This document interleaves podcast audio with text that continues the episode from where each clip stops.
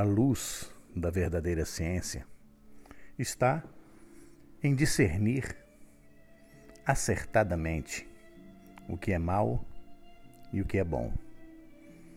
Feito isso, a via da justiça conduz a mente até Deus, ao sol da justiça, e introduz então a inteligência naquele infinito fulgor do conhecimento verdadeiro. O que faz com que a pessoa, daí em diante, busque com segurança a caridade a verdadeira luz no coração. Pois só o Espírito Santo tem o poder de purificar a mente. É bem importante compreender que é necessário alegrar em tudo o espírito pela paz interior, mantendo em nós sempre acesa a lâmpada da ciência pela sinceridade e pelo respeito. Só assim pode brilhar no íntimo da mente esse esplendor divinal, que é a luz da verdade. Por isso, é muito importante, quando nos aproximamos do trono da glória, prestar atenção.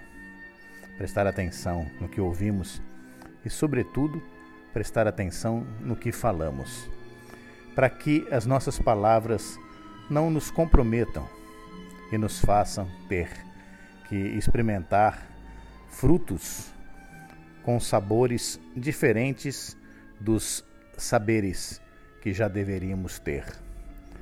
Em virtude da graça divina e da grande paciência do nosso Mestre, nós podemos caminhar com segurança mas é sempre muito importante prestar atenção para que nós possamos, em verdade, manter sempre acesa na consciência a luz, a paz e o amor.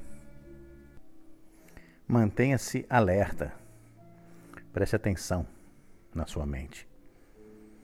É um combate. Procure se livrar de toda perturbação e agitação para permanecer em paz e poder discernir os pensamentos.